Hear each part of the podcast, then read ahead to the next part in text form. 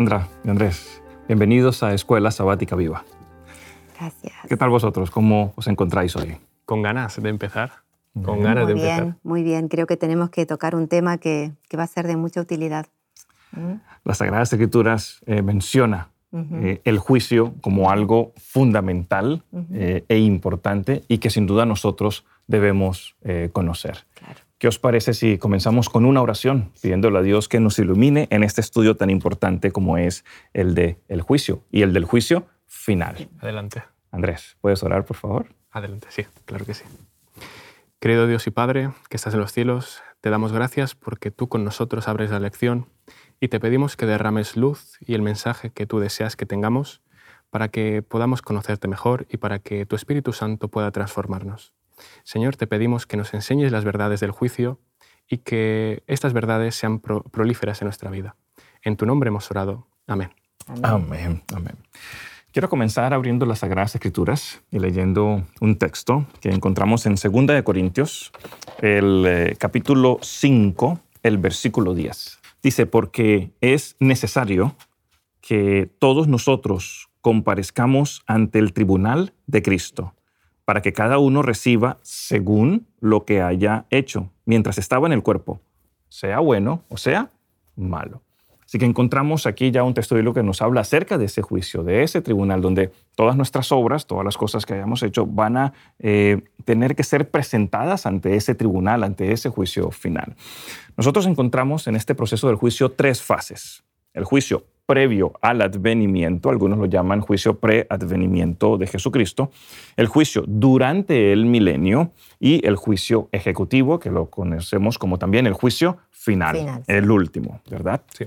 Saben que este asunto de- de- del juicio oh, es, es muy importante que, que nosotros podamos entenderlo bien, porque a veces creemos que nosotros debemos juzgar a las personas. Ah, es que la Biblia habla acerca del juicio, así que yo me tomo esa, esa autoridad de juzgar a las personas. Y cuando nos encontramos, por ejemplo, eh, en una iglesia con una persona que es una mentirosa compulsiva o mentiroso compulsivo, decimos, uy, este en la primera resurrección no va a estar. ¿Quién sabe si en la segunda? Comenzamos a hacer juicios si esa persona se va a salvar o no por lo que hace o por los pecados que tiene y tal. Pero no nos toca a nosotros. Las Sagradas Escrituras es clara en cuanto cuándo van a pasar, cuándo va a ocurrir todo el juicio y cuándo eh, realmente es el tiempo para que pase cada una de estas fases. ¿Cuáles son los objetivos eh, del juicio final, Sandra? Pues hay, dos hay dos objetivos muy claros, o para salvación o para perdición. Y la Biblia es clara, ¿no? Es, es para vindicar a los justos, para resurrección de vida, para vida eterna, o para condenación de los injustos, para castigo eterno, para resurrección de condenación. Y podemos ir a la Biblia para ver este proceso, cómo es que se llega a uno u otro de estos objetivos. Es muy interesante el proceso de selección. Eh, si vemos en Mateo 25 a partir del versículo 33, ahí ya vemos la selección, ¿no? que lo hace otra vez con esta pedagogía eh, propia de Jesús, con elementos reales, con em- elementos que la gente conocía en su vida diaria. Dice, y pondré las ovejas a su derecha y los cabritos a su izquierda. Ahí ya está siendo sumamente claro de que va a haber dos grupos, va a haber dos destinos. Entonces el rey dirá a los de su derecha, venid benditos de mi Padre, heredad el reino preparado para vosotros desde la fundación del mundo. Entonces ahí ya les da la sentencia, ¿sí? Venid, heredad, vengan conmigo. Aquí ya está la, la salvación. Y, y luego les explica por qué. ¿Por qué son admitidos en el reino de los cielos? Porque yo, Dios, Jesús, tuve hambre y me disteis de comer, tuve sed, me disteis de beber, de beber, fui forastero, me hospedasteis, y ahí da toda la serie de causas, de razones por las que Él está salvando a esas personas. Y, y bueno, y los que, las ovejas, ¿no? Figuradas, dicen, pero Señor, ¿cuándo te vimos hambriento y te alimentamos? ¿Cuándo te vimos con sed y te dimos de beber? Y entonces aquí la frase del, rey, ¿no? Dice, respondiendo el rey les dirá, de cierto os digo que en cuanto lo hicisteis a uno de estos mis hermanos más pequeños, a mí lo hicisteis. Y aquí está el primer proceso, ¿no? De selección. A través de estos actos que se hacen a un semejante, al prójimo, es que Dios decide salvarlo. Y viene la otra parte, el trabajo con el otro grupo. Entonces dirá también a los de la izquierda, apartaos de mí, malditos, al fuego eterno. Ya estudiamos cómo es ese fuego eterno, preparado para el diablo y los ángeles. Porque tuve hambre y empieza a dar todas las razones por las que están siendo condenados a muerte, a muerte eterna, a este fuego eterno. Eh, y ellos también replicaron, dijeron, pero Señor, ¿cuándo te vimos hambriento y sediento y no, y, no te atendimos? Entonces el rey responde, de cierto os digo que en cuanto no lo hicisteis a uno de estos más pequeños, tampoco a mí lo hicisteis. En este proceso y en estos dos objetivos, vemos cómo la divinidad ¿no? Eh, juzga aparentemente por las obras. Como que la salvación se decide aparentemente por las obras, pero en esto tenemos que ser muy claros. Las obras son solamente la forma de exteriorizar una experiencia salvífica. Y esta experiencia salvífica tiene que ver con dos, dos mm, patas, diría yo, dos columnas vertebrales. La salvación, que es por la gracia, y la justificación, que es por la fe. Nosotros tenemos esa experiencia de sentirnos salvos porque aceptamos el regalo de Jesús y aceptamos por fe que podemos caminar en este proceso de justificación, pues entonces nuestras obras van a demostrar eso. ¿Y qué es lo que se va a ver en el juicio? Pues las obras. Claro, es que, es que Sandra, nuestras obras eh, reflejan el amor que nosotros tenemos hacia Dios. Tal cual. Eh, Pero no son méritos nuestros. Eh, no, no, no, no, no, son méritos nuestros. Lo que dice, ¿no? Que la ley se reduce finalmente en dos mandamientos, amar a Dios sobre todas las cosas y a nuestro prójimo como a nosotros mismos. Entonces, lo primero que tenemos que hacer es amar a Dios, eso no tiene duda. Pero si amas a Dios realmente, pero no cuidas de tu hermano, no cuidas del que tiene hambre, no cuidas del que tiene sed, no, no, cuidas del que está en la cárcel, estás realmente reflejando el amor de Dios. Por eso la Sagrada Escritura te invita a que lo hagas, o sea, ama a Dios sobre todas las cosas, pero debe reflejarse ese amor, esa relación que yo tengo con Dios ayudando al prójimo. Claro. ¿Sabéis? Hay un detalle que a mí me fascina, que en este pasaje de Mateo 25, ninguno de los dos grupos se, reconoce a sí mismo en las palabras de, Jesús. Los primeros dicen, Señor, pero ¿cuándo hicimos esto? Dicen, en otras palabras, yo no tengo méritos para que tú me aceptes como, persona salva. Y los otros, Señor, pero yo tengo méritos. Mira todo lo que he hecho. Claro, yo tengo méritos. Yo, yo, yo puedo ser salvo. ¿Por qué no, no me aceptas? Y ahí está un poco la, la paradoja de, de verse pecador, de no verse con méritos la Biblia me tiene que enseñar cuán necesitado yo estoy de Jesús. Exactamente. El diagnóstico de, la iglesia laodiciana, que, que nos vemos reflejados en ella, es, reconoce que tú estás desnudo, que necesitas la gloria de Dios sobre ti. Reconoce cuán pecador eres para que Jesús pueda actuar en tu vida. Reconoce que no tienes méritos. Y es entonces, paradójicamente, cuando Jesús te aceptará. Exactamente. Este juicio no es el momento en el que Dios decide aceptarnos o rechazarnos, sino que es el punto final a nuestra decisión, a nuestra decisión si lo hemos aceptado y hemos vivido en consonancia con ello. Entonces, encontramos en Mateo capítulo 25, que fue el texto que leíste, ¿verdad? Que nos habla acerca de que hay dos grupos y hay dos decisiones en este juicio. Los que van a condenación, ¿verdad? Que es el impío, aquel que no quiso creer, que aunque tuvo la oportunidad no lo hizo, y la vindicación de los justos, la confirmación de todos aquellos que dijeron acepto a Jesucristo como Salvador y Señor, y por los méritos de Jesucristo yo entonces puedo recibir esa salvación. Una pregunta, ¿cuándo, ¿cuándo se define entonces el destino de los seres humanos? En el presente, ¿no? Claro. Dice, es un versículo que hemos repetido a lo largo de estas lecciones, 2 Corintios 6.2, hoy es el día de salvación. Y aquí hago una puntualización. en psicología tratamos un término que, se dice así, la procrastinación. Es el dejar todo para después. Oye, tengo que hacer esto. No, no, después lo hago. tengo que ocuparme de esta responsabilidad. No, no, vamos a dejarlo un poquito para después. Dice, dice Pablo, no, hoy es el día de salvación. Hoy es el momento en el que puedes ser salvo. Aprovecha lo que tienes. Decide. Y decide y di, sí, Señor, quiero ser transformado a tu imagen y semejanza. No lo dejes para mañana, no lo dejes para unos años después, cuando pase tu juventud, cuando pase esos momentos buenos de tu vida, sino que ahora es el tiempo en el que se decide tu destino final. No dejes para mañana lo que puedes hacer. La sabiduría hoy. popular dice eso. Sí, sí, sí. También lo dice. Claro que sí.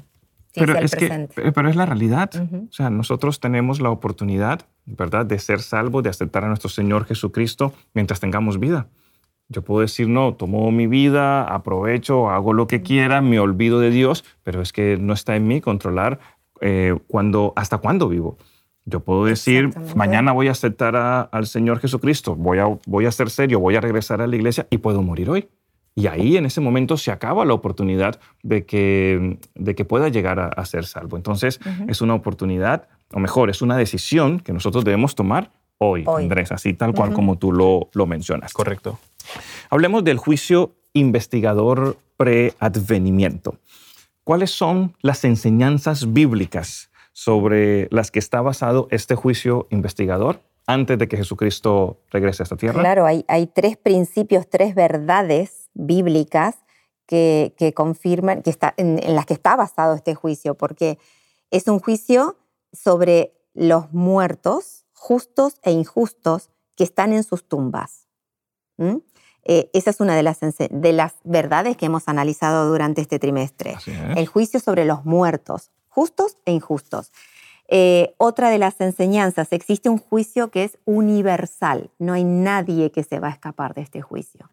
Nadie. Tenemos mm, pasajes de la Biblia en 2 de Corintios 5:10, dice, porque es necesario que todos nosotros comparezcamos ante el tribunal. Correcto. Todos, leímos, todos nosotros, es, así es, exactamente. es. El que leímos al principio. Y Apocalipsis 20, a partir del 11, vi un gran trono y, y vi en el 12, vi los muertos, grandes y pequeños, de pie ante Dios.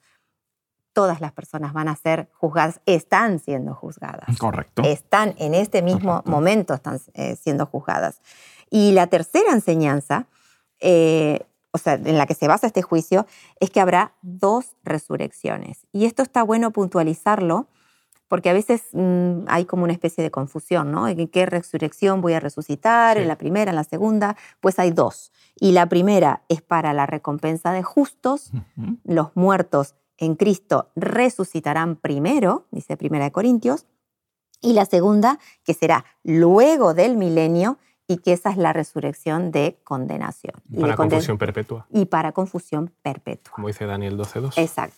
Claro. Así que, y algo más sobre este juicio del venimiento, eh, es interesante que, bueno, en Daniel 7 y 9 se nos menciona el tiempo y la naturaleza de este juicio. Y aquí descubrí algo que no, nunca, había, eh, nunca había prestado atención. Sabemos que el juicio comenzó en, eh, después de terminar la profecía de los 2300 días, ¿no? que comenzó allí en 1844 Correcto. Así y es. que está en, en- en desarrollo, digamos. Sí. Y la naturaleza de este juicio, sabemos que está Cristo en este juicio, Jesús, el que murió por nosotros, el que tiene las marcas en sus manos, trabajando en favor de los santos del Altísimo. Hasta aquí es lo que sabemos. Sí. Ahora leí este, un, un artículo que habla sobre en qué está trabajando Cristo. Si leemos en Juan 14, sabemos que está preparándonos un lugar. Está ahí construyendo casitas, cabañitas, bungalows. ¿Qué está haciendo Cristo? ¿De qué manera nos está preparando este lugar? Pues Él está en el proceso de garantizar legalmente Sí. nuestro lugar en el cielo. Correcto. Ese es el prepararnos un lugar. Está defendiéndome a mí para que yo pueda legalmente tener acceso y ser, ser salva, ¿no? De ser, tener la, la- la salvación. Me, me- me gustó mucho esto. Lo vi mucho más claro. Al preparar un lugar, está abogando por mí, me está defendiendo. y Te Hombre. está defendiendo a ti, te está defendiendo Claro. a ti. Claro. Satanás está, nos va a acusar diciendo, mira, es pecador, te falló, no fue fiel. Y Jesucristo le está diciendo, sí, pero yo morí por él. Ujú. Eh, eh, en mi muerte eh, perdoné sus pecados y ahora no nos presenta a nosotros ante Dios, sino que se presenta a Él como el Redentor diciendo, si cree en mí, creyó en mí, Claro que sí, y va a obtener la salvación. Sabe que hay mucha preocupación con respecto al juicio. En el momento en que se escucha lo del juicio, creemos, hoy vamos a ser condenados, vamos a morir todos. No, al contrario, la perspectiva bíblica del juicio es una buena noticia para nosotros. O sea, es finalmente la confirmación de la salvación que Dios tiene para cada uno de nosotros. Así es. Como decía Sandra anteriormente, en este momento el juicio está ocurriendo. Andrés, el hecho de saber que hay un juicio en el cielo, cómo debería afectar nuestra manera de vivir hoy aquí en la tierra. O sea, yo estoy aquí, estoy viviendo, voy adelante con mi vida, pero hay un juicio en el cielo ahora mismo. El primer paso que tenemos que dar, Gabriel, es ser conscientes de ese juicio. Como bien decía Sandra, empezó en 1844 y actualmente hemos pasado menos de 200 años, poco menos de 200 años de juicio investigador. Por lo tanto, debemos ser conscientes diariamente de lo que está pasando en el cielo. Aunque no lo veamos, tenemos que ser conscientes para poder vivir nuestra vida terrenal en acordemente a, las Sagradas Escrituras. Y aquí quiero hacer un apunte. Dice Jacques Ducan, el teólogo adventista, en Secretos del Apocalipsis, analiza el mensaje del primer ángel, cuando dice, temed a Dios y dadle gloria. Temed a Dios significa ser consciente de Dios, ser consciente de su presencia, ser consciente de lo que está haciendo ahí arriba en el cielo. Y la pregunta es, ¿cómo podemos ser nosotros conscientes? Aquí quiero hacer un paralelismo entre la consulta psicológica, eh, que dice lo siguiente, la persona, el paciente, sabe que tiene un problema, pero no es consciente de ese problema muchas veces hasta que viene delante del profesional y vamos indagando un poco, oye, ¿qué ha pasado aquí? ¿Qué ha pasado allá? Y realmente dice, oye, pues e, era esto lo que me pasaba. Es consciente. Si nosotros fuéramos ese paciente y Dios fuera el terapeuta divino, nosotros tendríamos que ir a Él para que Él nos haga conscientes en todo tiempo de lo que está pasando en el cielo. Dice Salmos 46.10, y esto lo repetimos también en la anterior mm. lección, estad quietos, estad callados en mi presencia y conoced, sed conscientes que yo soy Dios y estoy mediando por vosotros en el santuario celestial. Amén, amén. Qué bonito ese paralelismo que nos presentaste, eh, Andrés. Bueno, tenemos que avanzar con otra fase del juicio. ¿eh? Y es esa, ese momento o ese juicio mejor que va a ocurrir durante el milenio. Entendemos que Jesucristo va a venir por segunda vez, vamos a, vamos a ser levantados, vamos a, los muertos en Cristo van a ser resucitados, los que quedemos, yo espero poder estar, si el Señor me lo permite, cuando Jesucristo venga, estar vivo, poder levantar con todo ese cuerpo de fieles y poder vivir con Jesucristo ahora en el cielo durante mil años. Vamos a estar allí y allí va a pasar otra etapa de este juicio que estamos mencionando, que es el, juicio durante el milenio. Entonces, surge la pregunta, que es válida. ¿En qué consiste ese juicio durante estos mil años que vamos a estar en el cielo? Andrés. Pues mira, hemos dicho que actualmente se está dando el juicio investigador. Dios está juzgando cada caso, está viendo cuáles son los detalles de cada vida, de cada persona, desde la antigüedad hasta el presente. Pues en ese, milenio el Señor nos mostrará su justicia y su amor en cada vida, en cada persona, en cada momento de la vida de, un individuo y podremos ver realmente su carácter. ¿Sabéis? Yo, me imagino estando ahí enfrente de Dios con todos los salvos, tomando apuntes de cuán bueno ha sido Dios en mi vida. Quiero, quiero ver lo que pasó detrás de esa escena. Por ejemplo, en, momentos eh, específicos de mi vida, cómo Dios me mostró su amor. Yo me veo ahí estudiando y tomando notitas. ¿Por, qué, ¿Por qué razón? ¿Por qué razón Dios le interesa, Dios quiere que los santos estemos eh, presentes, participemos de este juicio durante el milenio? Es, es por la esencia de Dios. O sea, Dios es todo amor, pero también es todo justicia. Entonces, eh, quiere que los salvos vean ese amor de la mano y inseparable de su justicia. Entonces, en este juicio donde los salvos vamos a, porque yo me considero salva, vamos, vamos a participar. Eh, aquí vamos a constatar el carácter, el carácter justo de Dios. Vamos a entender. Tal vez tengamos algún familiar o algún conocido Mm, que esté pasando por, en ese momento por los registros del cielo y nosotros estemos presentes allí. Y, no vamos a tener dolor, dice el Espíritu Profecía, que vamos a entender el- el- el carácter de amor y de justicia de, de Cristo. En ese proceso, Dios no solamente eh, recompensa a, a los justos, bueno, no solamente juzga, sino, porque aquí ya no hay recompensa, los juzga, sino que explica por qué. Claro. Porque aquí vamos a estar juzgando todos los que fueron eh, impíos. ¿m? Acá ya el juicio es para la gente que se ha perdido, Correcto. que no ha resucitado. correcto. Entonces van a ser cosas feas las que vamos a mirar, las que vamos a ver. Sí. Van a ser Sí. cosas tristes, pero vamos a ver el Por amor encima de eso, y por sí, encima de eso vamos a entender realmente la justicia de Dios. Sí. Así que es, es, bastante, es, es muy fuerte. Eh, y vamos a, a poder destruir también cualquier duda que pueda ser, mm, que, que haga ruido el resto de la eternidad. O sea, no van a quedar dudas y no va a haber otra forma que se levante la rebelión ¿no? en el universo, porque va a quedar totalmente constatada el amor y la justicia. Constatadas el amor y la justicia. Sandra, mientras hablabas, me venía el ejemplo de Juan el Bautista. Cómo esa persona preparada, elegida por Dios para Sí. preparar el camino de su hijo, fue escogida y, y murió de esa manera tan cruel. Claro. El espíritu de profecía y la Biblia nos menciona que es un momento complejo, que será desvelado en este periodo, en el Muy milenio. claro. Sí, sí, Entenderemos. esos enigmas, esos misterios, ¿no? Sí. Sí. Pero estaremos con Juan el Bautista. Sí. Estaremos ahí con él. Amén, amén. Bueno, pasemos entonces a la siguiente fase del juicio, que es el juicio ejecutivo o como se conoce también el juicio final. Así es. Entendemos por las Sagradas Escrituras que en ese juicio final simplemente termina la maldad, termina la muerte, se acaba todo. Así que es importante que nosotros entendamos qué va a ocurrir eh, también en este juicio final. ¿Por qué el juicio final sobre los perdidos nos ayuda a entender el carácter amoroso de Dios? Esta pregunta es muy interesante porque estamos hablando de que van a morir, vamos a tener muerte, se acaba la muerte como tal y también necesitamos entender cómo esto nos ayuda a entender que Dios es, Es amor. amor.